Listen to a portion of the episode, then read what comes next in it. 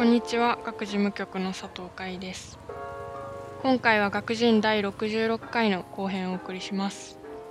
クリエイターゲストに写真家の富山亮介さんをお招きし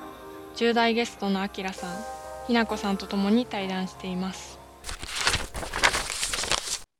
結構やっぱり写真を撮ってる2人なのでなんか写真家っていう仕事についてとか、まあ、実際にどういうふうに作品をこう出していくかみたいなとこをね結構気になるってことでそういう質問をいろいろいただいてるんですけどじゃあまずひなこさんから。ひなこさんは次はどんな質問を聞いてみたいですか？私は、えっと、次は、作品のその展示方法だったり、その展示をすることによってどういう効果がもたらされるのかっていうのを聞きたいです。で、なんでかというと、と手山さんのと、インスタグラムの投稿でちょっと拝見させていただいたものがあって、とトンネルっていう写真展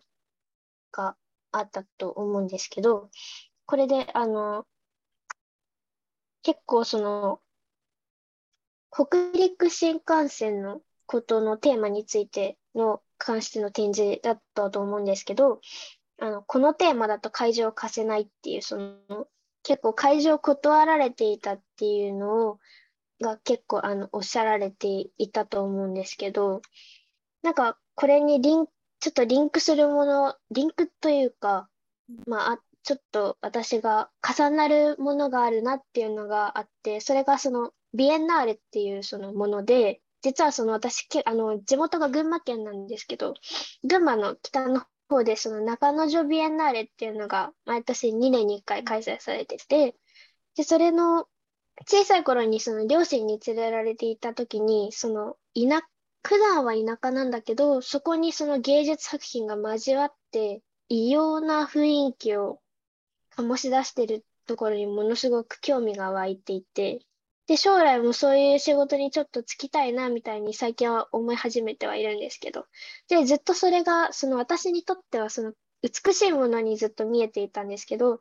成長するにつれて、まあ、数年くらい前に、愛知トリエンナーレで、その表現の不自由点だったりとかっていう問題がちょっと起きて、起きたと思うんですけど、なんか、まあ、それによって作品に別に害はない、害っていうか、害、害はないんだけど、その作品自体がその、人に歯を向けるような存在になってしまうのかなとか、展示方法によってちょっとそういったものが生まれてきちゃうんじゃないかなっていうことに、に気づいたのと同時に驚きを感じてしまったっていうか。で、だからその、この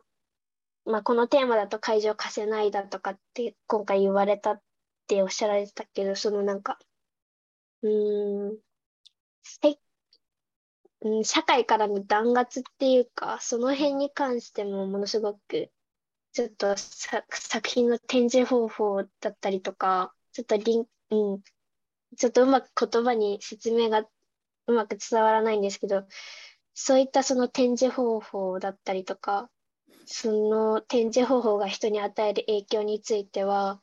なんかどのように考えていらっしゃるのかなと思って質問させていただきました。はい。そうですね。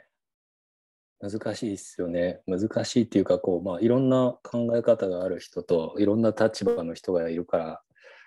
僕の立場のことしかまあ言えないんですけど、そのトンネルっていう展示に関して言うと、その北陸新幹線が今、えー、金沢から敦賀まで伸ばされようとしていてでそこから敦賀からさらに、えー、福井の小浜っていうところを通って京都を通って新大阪まで今伸ば伸ばそうとしてるんですけどでそれの工事がその140キロ伸ばすんだけどそのうちの8割がトンネルっていう工事なんですね。でトンネルをすごいたくさん掘るっていうことは、まあ、地地地地中に穴を開けていろんな土砂が出てきてでその土砂をどうするかって言って谷を埋めるとかまあなんかそういういろんなこう問題が出てくるっちゃ出てくるんですけど、まあ、なんか作りたい人たちにとっては経済効果があるとかそういういろんな話があると思うんですけどただ僕はこう、まだそんなに早く移動して、その、地球の環境をまた壊していくのかなみたいなことがやっぱりあるんで、で、その工事によっていろんな影響が出ちゃうかもしれない、かもしれないなんですけど、かもしれないけど、京都の市内の人たちも全然まだその工事のことを知らない。じゃあ知ってもらうために、それの作品を作って見てもらったらどうだろうかっていう考えで作品を作ったんですね。で、まあもうその新幹線のことに関しても社会問題に興味があるみたいな人たちはすでにもう知ってる内容なんですよ。でもその興味がない人たちというかまあなんかこうなんとか反対みたいな話になるとこう耳をパタって塞いじゃうタイプの人たちにはやっぱり届かないしそれならなんかこう写真っていうのを入り口にしてその問題を知ってもらったらいいんじゃないのかなっていうふうにも思ったりとかしてで京都グラフィーっていうその京都で毎年行われてる国際写真祭があるんですけどそのイベントの中そのイベントにもう毎年ものすごいたくさんの人が来るんで写真に興味があるって言って展示を見に来た人があこんな社会問題があるんだって言って初めてそれを知ることになる。いやこれはほっといたら大変なことになるねっていうふうな問題意識が生まれるみたいなことがこうその写真展によって生み出される。なんかそれってすごいなんだろう真正面から反対反対ってやるのとまた違うアプローチの仕方だなっていうふうにも思ったりとかして。そうだから展示によってそういうみんなの意識が変わるとか新しい情報を得ることができるみたいなことがあるから。でその展示をする内容っていうか空間の作り方もなるべくこうその伝えたいことが強く残るようなその仕組みにしないといけないなとかそこはまた頭を使ってイメージ沸かして作っていくみたいななんかそういうふうにして展示はしてたんですねそのトンネルに関しては。かな。うん。なんかこうこれは伝えなきゃいけないみたいなことが先にあってだからそれを写真を使ってどうやってみんなに知ってもらおうかなみたいなことを考えたりしますかね最近は。うん。でも別にそれだけじゃなくてなんかこうもっと純粋になんだろうその社会問題みたいなことじゃなく作りたい作品とかもあるしそれはそれっていうふうにも思うけどそのこれしかやらないみたいなことじゃなくてやっぱり僕も人間だしいろんなことに興味はあるしこれをこう表現してみたいこっちもこう表現してみたいみたいなのはあってこれだけしかやんないとかその手作りの写真しか作らないとかっていうことでもないしみたいなことなんですけど質問の答えになってました？なってます。よかったです。ありがとうございます。はいえ、ひなこさんは自分はでこれから展示とかもやりたいなっていうのは思ってたりするんですか？思ってますね。思ってるし、あとはその、私も個人でも展示もしてみたいんですけど、と私が今参加してる途中下車っていうそのプロジェクトでも、来年また写真祭をやることが決まっているので、ちょっと富山さんの考えをなんかどうにか活かせないかなと思って、できてよかったなと思ってます。うんありがとうございます。ありがとうございます。と次もひなこさんの質問になるのかな？はい。はい、じゃあお願いします。と私は結構、まあ、家族も家族を取ったり、あるいは友達を取ったり、あとは被写体でちょっと活動してるっていう方を声かけて取ったりとかしてるんですけど、なんかその人を取る上で、その相手との距離感っていうのはどのように測ってるのかなっていうのをお聞きしたいです。はい。これもどんな写真が撮りたいかによって距離感の撮り方も変わってくるんですよ。例えばさっき言ってくれてた職人さんたちとの距離感に関しては、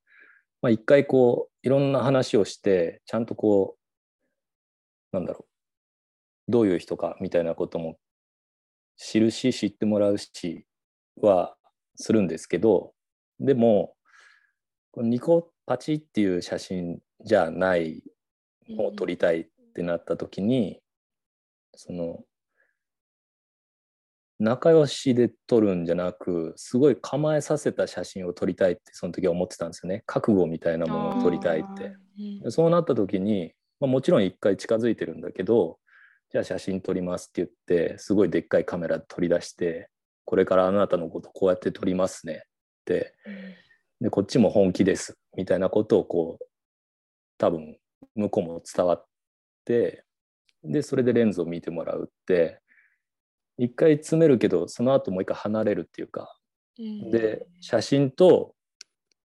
そのできた写真は、まあ、僕の作品みたいなことにはなってんだけど僕のための写真っていうのともまたちょっと違うかなって思っててその被写体がこの時こういうふうに思ったって思い返せる写真だったりとかするから僕の写真僕のための写真とも違うなっていうふうに思ったりとかしてそうなってくるとこう撮る時に、えーその被写体と写真との僕はただの仲介者みたいに感じているというかカメラを扱う技術者みたいな。で写真にするまでの間を僕が担当する。でも出来上がった写真と被写体とがなんか本当はつながっているっていうなんかそういう感じの感覚があって、なんか撮ると撮ってる時にはもうカメラの後ろで僕は隠れてるみたいななんかそういう感じだったりとかするんですけどそうそうそれだとやっぱ距離感はなんだろう。近いようで近くないしそれはそういうふうに撮りたかったからそういう距離感を撮ったりもするんですけどでも例えばドキュメンタリーの映画とかってさっき言ってましたけど、はい。そういうふうに、まあ、僕もなんかこうドキュ映画じゃないですけどドキュメントっぽいの撮る時とかなるべくちっちゃいカメラとかで相手にこういなんだ威圧感を与えない方が自然になってたりとかするしもう撮ってるのも気にならないぐらいにこうの距離感でこう撮れる映像とか写真とかっていうのもあるしそういうのが撮りたい時にはやっぱりそういうふうにこっちが用意をして撮影に臨むし、だからやっぱりどういうものが撮りたいかっていうのでその距離感っていうのも選んでいく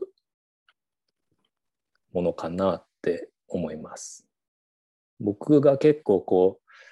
いろんなもんやるから距離感はこうでないとダメだみたいなことは全くないのでそう。こういうふうにすごいなんだろう友達との楽しかった写真みたいなのを撮りたいんだったらやっぱり距離はどんどん近くなっていくだろうし。そうですね。なんか例えばちょっと技術的な話になるけどワイドレンズですごい寄ってもう人物ともカメラがめちゃくちゃ近いけど笑顔とかって初めましてじゃ多分撮れないけど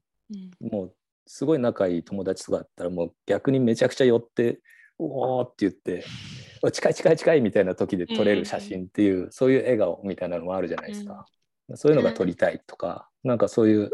いろんな多分距離の詰め方とかもあるし距離の取り方離れ方もあるしそれは機材とかそういうことでも変わ変えることができるし、うん、なんかいろんなことをやってみてあこういう時にはこういうことができるんだなとか失敗し、失敗したけどあこういうふうな撮り方したら逆にこういう表情が撮れるからあっちの作品の時にこの距離感の撮り方を使ってみようみたいなことにも応用できるじゃないですか。うん。だから失敗してみるっていうのもすごい重要だと思うしいろいろチャレンジしてそれをただ失敗って思うんじゃなくなんか自分の次の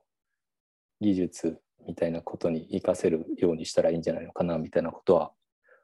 思います。うん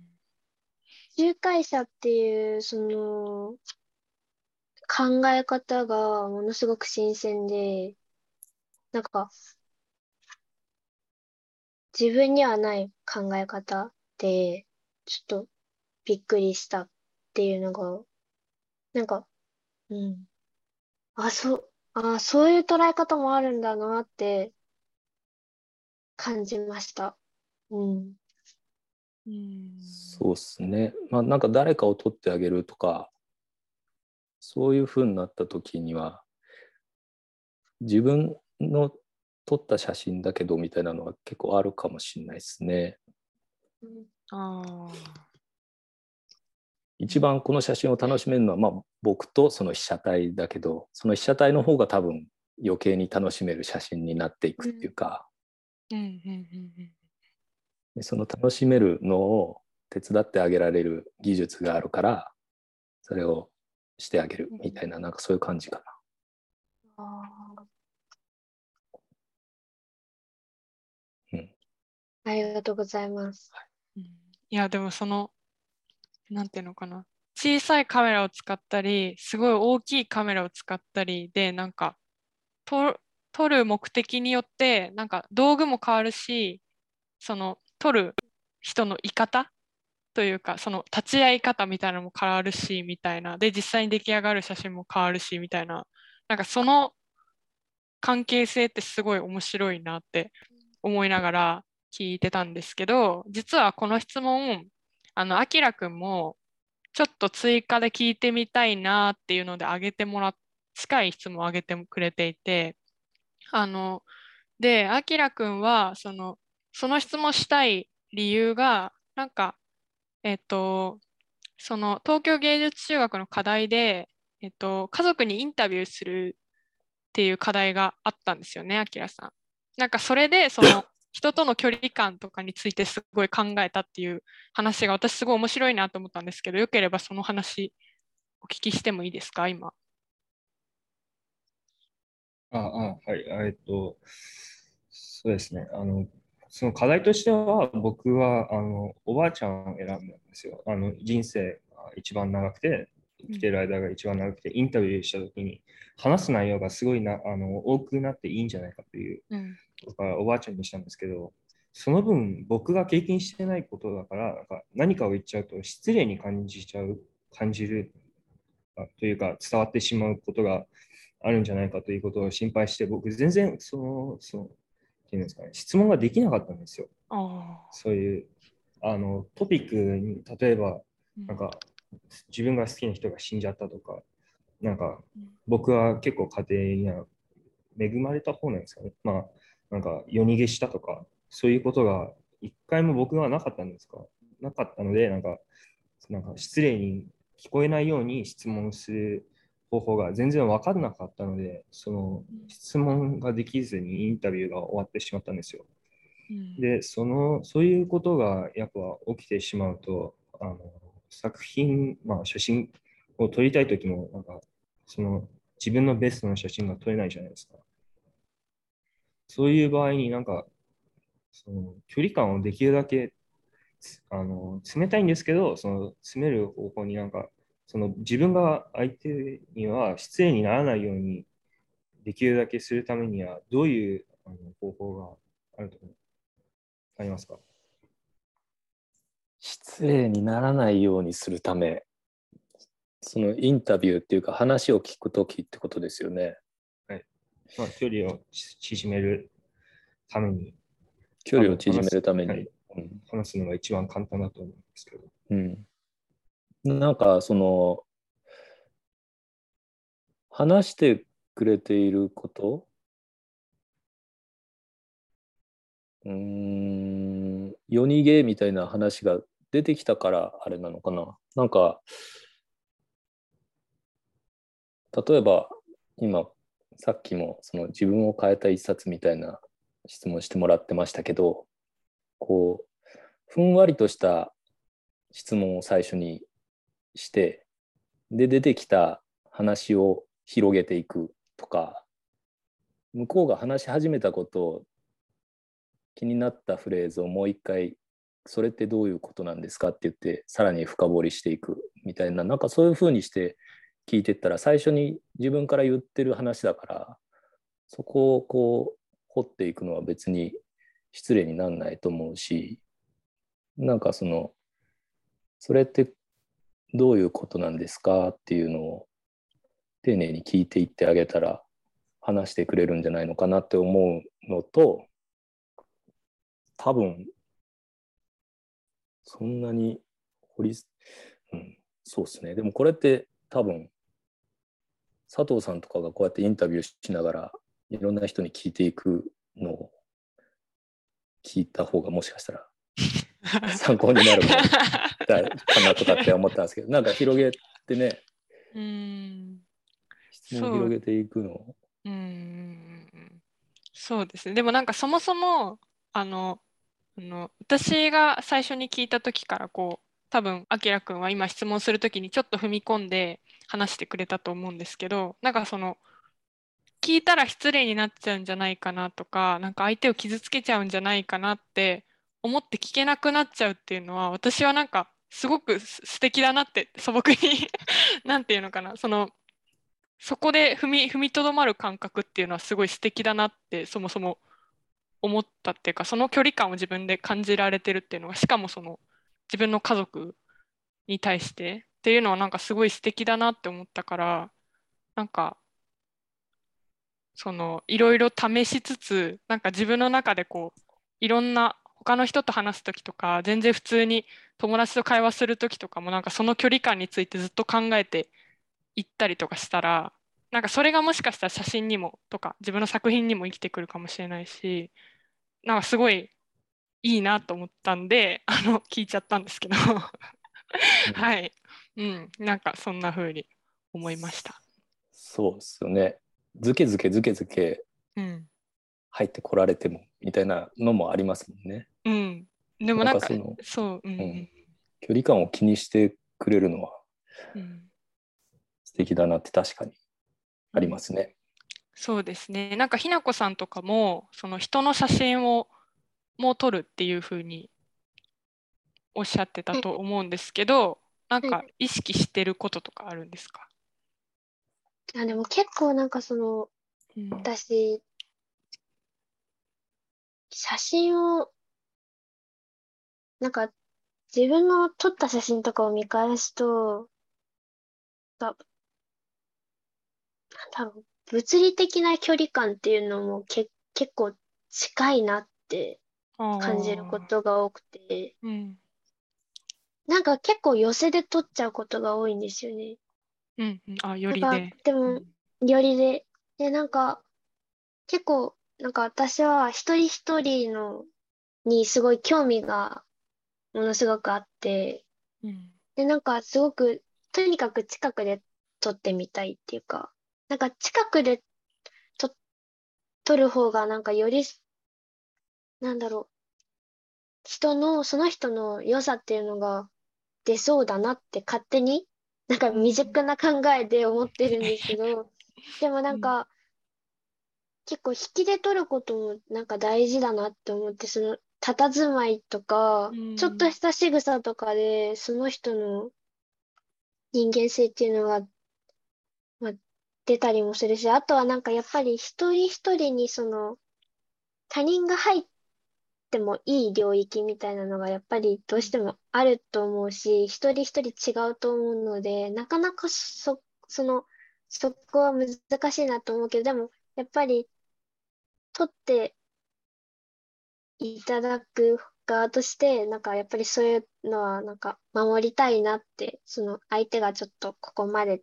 ていうその線を引いてるのであればそこまで踏み込みたくはないなって思うし、でも結構なんかそのインタビューとかその会話、相手との会話とかで、その、なんだろう、まあちょっと躊躇してしまうっていう、あの、アキラさんの考えもめちゃくちゃわかる部分が大きいです。うん。なんかあの僕昔の作品でその職人たち撮ったのの最初の作品で「種」っていうのがあるんですけどそれの時にはあのまあいろいろ話はするんですけどその工芸をやっている気持ちみたいなのをいろいろ聞いてうん。会話をして会話をしてたけどでもなんかやっぱり初めましての人間に全部を語るっていうことは多分僕もしないしうん。その人もしないだろうなっていうふうに思ったんでなんかこうでもその本当に奥底に隠れてる気持ちみたいなのを写真に撮りたいっていうふうに思ってたからその手紙を10年後の自分に宛てて手紙を書いてくださいっていうお願いをしてでえっとまあじっくり書いてもらってその場で封をして誰かに見せる用の手紙じゃなくするっていうふうにだからなんかこう気持ちを僕が直接聞くんじゃなく紙に一回吐き出してもらってうん。で写真を撮る前にその手紙の内容を思い起こしてくださいっていうお願いをしてからこうレンズカメラ向けてそうするとみんな表情がこうシュッと変わっていくみたいなうん。それでシャッターを切るっていう風な撮り方をしてまあずるいっちゃずるいのかもしれないけどそれで写真の中にでもその気持ちその表情目の中にあるっていう風にして僕はこうずけずけ聞けなかったその最後の書くみたいなところを写真の中にポンって込めてあとはみんなで感じ見る人で感じてくださいみたいな風なやり方をしたこともありました。うん素敵ですね。うん、そうだからあのガラスの写真撮りに行く10年前なんですけどそれで10年後にもう一回撮りに行ったっていうやつなんでそうそんな撮り方っていうのもまあ一個あるのかなっていうふうには思いますけど。うん。なるほど。面白い。ありがとうございます。ここで学人ミニコーナーのお時間です。今回はクリエイターゲストの富山さんにこんな質問をしてみました。10代の頃に起きた印象深い失敗体験は？僕高校大学の付属校だったんですよ。一貫校で。で男子校だったんですよ。で大学に入ったタイミングでやっぱもともと友達だった人たちとつるんじゃってうん。新しい友達作りそびれちゃったんですよね。あなんかこう逆にあの新しく入ってきた人たちが僕らの高校お断りサークルみたいなのとかもあったりとかしちゃってそれえ社に構えてもいやだったら別にいいよって言って、うん。サークルとかうん。なんかこう友達作りをしそびれちゃって大学12年の時とかなんかみんながキラキラしてるタイミングでしそびれちゃったからなんかあそこでもっともっとこう心開いてみんなと仲良くなってたらもっと大学楽しかったんだろうなって思ったみたいなあれは失敗だったかなって思うんですけどうんちなみにその心を開いておけばよかったなって思ったタイミングってどどのぐらいのタイミングだったんですか？あなんかね大学3年生ぐらいの時にうんこう学食で食べてるじゃないですか。うんでいつもの男ばっかり高校からの友達たちと食べてるじゃないですか。もう周りを見渡すとなんかすごいキラキラしてるんですよ。みんなが楽しそうで。うん。あれ？なんで俺の前にはお前たちしかいないんだみたいな。なんかそういう そういう感覚にうん。気づくのが大学3年生ぐらいから。でももうサークルに入るとかそういうタイミングじゃないじゃないですか。うん。なんかね、だからこう、いろんな人がいる中で世界を広げそびれちゃったかもな、みたいなのは、まあ別に大学からの友達も全くいないわけじゃないですけどね。うんうんううんん。そう、だからこう、いろんな人を、いろんな人がいるっていうふうに受け入れ体制であったらもっとキラキラした大学生活を遅れたのかなとかって思ったりしてます。最後に、あきらさんの写真家っていう仕事についての質問を聞いて入れたいなと思います。じゃあ、あきらさんお願いします。ええっと、僕はあの写真家としてのあの職業はせんあの将来の選択肢としてあるんですけど、まあ、ひなこさんもそのような多分テニス会みたいな展覧会のそういう職業に就こうと思ってるんですけど、そういうあの職業に就くには、なんか僕も結構まだ中学生ですし、あのそこまでのなんか段階に写真家とになるためのなんか一番安全な、安全というか、おすすめな方法ってあります？それと、あの、富山さんがあの取ってきた道ってどういう感じでした？そうっすね。難しいなあいや、なんかこう、すごいと思うんですよ。その年齢でもう写真家になりたいって思っているとかって。僕は写真を仕事にしようと思ったらもう26とかなんか25とかそんなぐらいだったんで、全然全然、中学生の時なんて本当に友達とただ遊んでただけだなとかって思うから、今からそうやって考えられるの本当すごいなって思うんですけど、そうだな、どういうふうに選択肢としてみんながどうやってカメラマンになってるかって一番多分多いのは写真学校行ってであでもあれだな。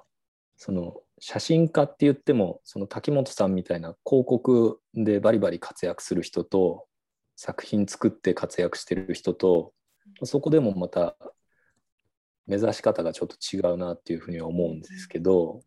ちなみにどっちがやりたいとかってもうすでにあったりするんですか？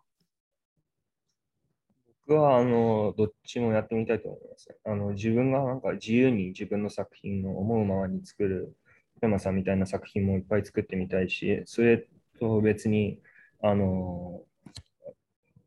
例えば、まあ、こういうなんか物、ものを取ってそれを広告にしてみるのもなんか自分がその商品との関わりを他の人に紹介するっていうあのことができるので、それもすごい面白いと思って、あの広告写真も撮ってみたいなとは思っています。なるほど。なんか、へえ。いや、おすすめは分かんないので、僕の話、とりあえずしてみますねはい。僕は普通に4年生の大学を出て、で最初に就職したのが映像の制作会社だったんですよ。テレビ CM とか作る。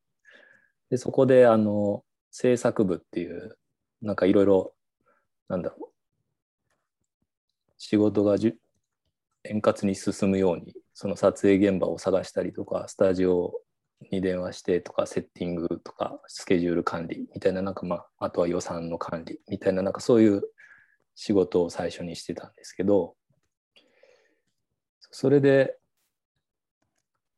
その時に写真の人とか映像のカメラマンとかってこういう風なフリーランスみたいな生き方があるんだっていうのは多分初めてぐらいにその時に知って。でまあその仕事がすごい大変だったのもあって辞めて2年3年2年弱か。2年弱で辞めてでその後、えー中米と南米もう逃げるようにして旅に出たんですけどでその旅と写真ってすごい相性がよくって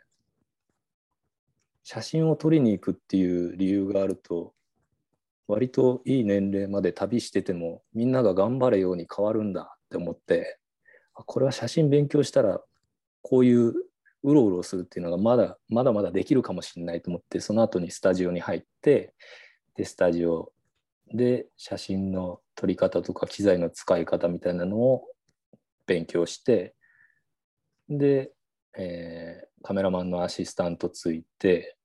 で自分でいろいろ活動するようになっていったみたいななんかそういう流れではあるんですけど。ただまあその時までに出会ってた人たちが一番多かったのは高校出て写真の学校行ったり美大行ったりとかして写真を学んでで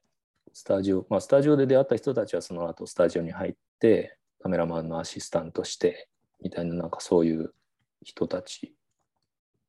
独立していくみたいな人たちだしそうですね。ただまた時代がどんどん変わってきちゃってると思うんでみんながその SNS でフォロワーが多くて仕事につながるみたいななんかそういう時代でもあったりとかするから今までのやり方は参考にする程度でいいと思うんですけどどんどんどんどん時代は変わってるしだからなんかそうだな。世の中の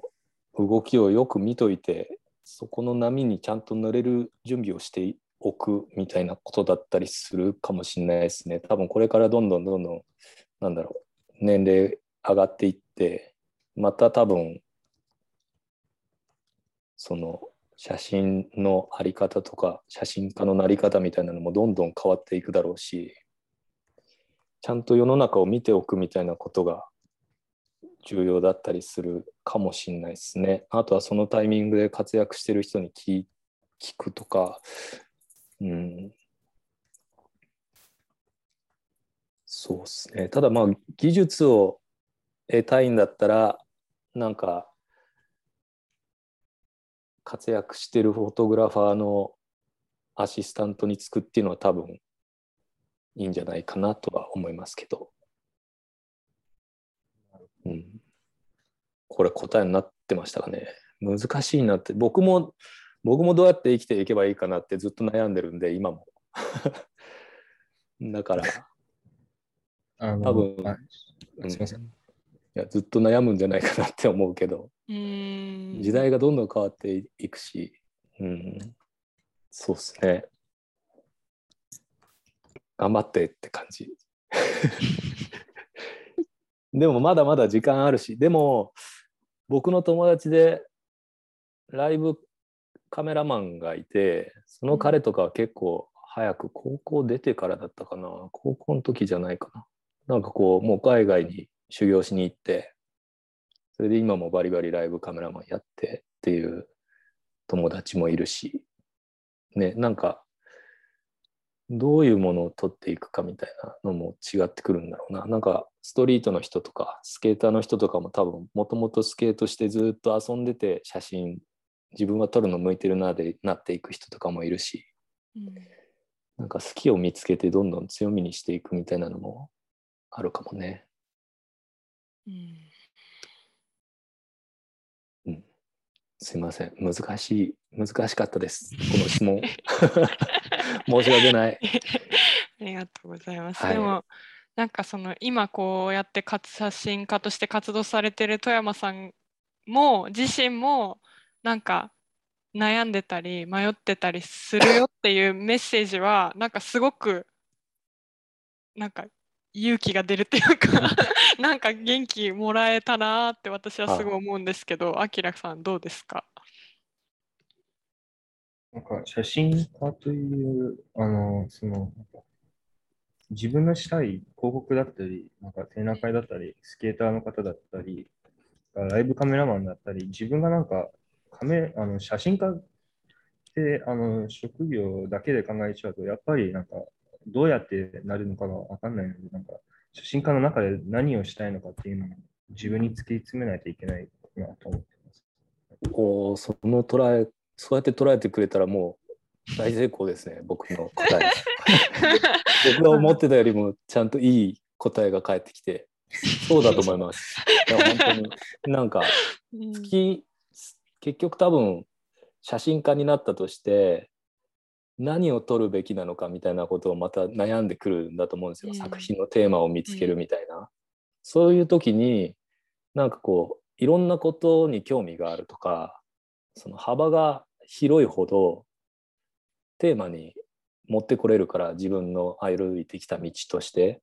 なんか一直線にこうこれだけってやるよりもいろんなものをこううろうろうろうろしながら見てちょっとでも触ってみるとかなんかそっちもすごい重要かもしれないですよね、やっぱ。うん。そうだから自分の好きを突き詰めていくみたいなのって本当まずはそこかもしれないですね。うん。どこどこに行ってもカメラは別に隣に置いておけるし、うん。うん、なんか気がします。前回もあのあのクリエイターさんに聞いたんですけど、あの勉強って今僕実は本当に苦手で、あの普通の私立通ってるんですけど、ここから高校、大学、高校に入ると大学受験のために勉強するんですけど、あの写真家になるときにあのやっぱ写真あの写真家学校とかそういう大学に入るじゃないですか、あの入りたい人は。その場合、あのそれとなんか高校からすぐにスタジオに入る人っていますよね。うんその場合ってあの、いつもなんか学校で学んでる4教科のなんかそういう歴史とかを学ぶことって大切だと思います。何でも生きるとは思うんですよ。うん作品を作るっていう時には。例えば、小学校の理科って、僕実は結構生きてて、今。ええあの、写真のアナログになってくると化学じゃないですか。うんうんなんか、ビーカーの洗い方とか、あそういうことって、多分、小学校の理科でうんや触ったことがなかったら何にも知らない状態じゃないですか。でもあの時の理科が僕は生きてて天秤の使い方みたいな。でじゃあ重り測る時はこの重りは何だろうピンセットで掴まなければいけない。手で掴んだらそこから錆びてきちゃうみたいなのを小学校の時に習ってたのを覚えてるし何がこの先自分で歩いていく時に生きてくるかなんて本当に分かんないけどうん。勉強学校の勉強とかもなんだろうこれは生きないよって思ってたら実はなんかたまたま生きてくるかもしれないし歴史僕も苦手だったけど歴史を知ってると作品に深みを与えることができるかもしれないしうん国語にしたって日本語をうまく扱える？日本語、まあ、英語にしても英語をうまく扱えたら自分の作品をちゃんとこういう理由でこういうふうに作ったんだって説明できる文章を書けるようになるかもしれないとかそれがなんかこうなんだろう文章にしないで全部伝わるよっていうやり方ももちろんあるかもしれないけど僕はもうものすごい説明したいタイプだからその本を読んでたっていうのも多分生きてるしなんか僕は結構学校の何でもなかった勉強生きないかもしれなかったっていう勉強も結構ためになってるんだな今となってはって思ったりもしてます。ただあまりにも進んでった高校の数学みたいなのはさすがにサインコサインタンジェントみたいなのはあんまり生きてない気もするけどうんそうっすね。うん。でもカメラの構造とかなんかそういうのを知っていくとなんかちょっと算数 算数っぽいのも出てくるかな。学校に行くモチベーションが少しましたね。よかったよかった。それは素晴らしい。多分楽楽しんだもん勝ちだと思いますけうどね。ん、なんか本当にう。ん、だとはいえ僕もあの苦手でしたけどもちろんはいでも中学まではそうだなあでもじゃあ受験が待ってるんだねいや僕はもうあの中間中高一貫なので大丈あ夫です。そうなんだめっちゃいいじゃないですか結構今楽できてます。そうだ道理で道理で映画見てられるんだねうん、でもそのタイミングで吸収してるのが本当に素晴らしいですね。うん、ありがとうございます。えっと、最後に、えっと、まあ、こんこのポッドキャストは、えっと、まあ、今回は、あきらさんとひなこさん、写真とか映像をやられてる2人が出てくれたんですけど、結構リスナーの方には、あのまあ、割と10代、20代の方が多くって、結構それぞれ、まあ、今回は写真、富山さんに出ていただいたので写真撮ってる人ももちろん聞いてると思うんですけど、その他にも結構いろいろ興味がある人たちとか制作をとか表現をしている人たちが聞いてくれているんですけど最後にリスナーに向けて富山さんから一言メッセージをいただいてもよいでしょうか？はい。えーっと、なんかこうやってこの場に呼んでもらっていろいろ喋ってたんですけど、なんかさっきもちょっと話したけど、社会っていうのが今どんどんどんどん形を変えていってて、でこうやって呼んでもらってる僕らも今はこうやってやってるけど、やり方どんどん変わっていくかもしれないし、なんかこう参考にはしてもいいと思うけどそれを習ってそのまんまやるっていうのは多分またどんどんずれていっちゃうからこれからの社会どういうふうになっていくかもどんどん分かんないしちゃんとこう見つめながらその時その時のタイミングで自分たちの感じたこととかこれからの未来のこととかを自分たちが生きていく未来をちゃんとこう自分たちの世代でも盛り上げられるような感じでいろんな活動ができたらいいんじゃないのかなって思ったりとかしてます。そんな感じでどうでしょう？ありがとうございます。本日はクリエイターゲストに写真家の富山亮介さんを、10代ゲストにひなこさんとあきらさんをお招きしました。ありがとうございました。ありがとうございました。うありがとうございました。ありがとうございました。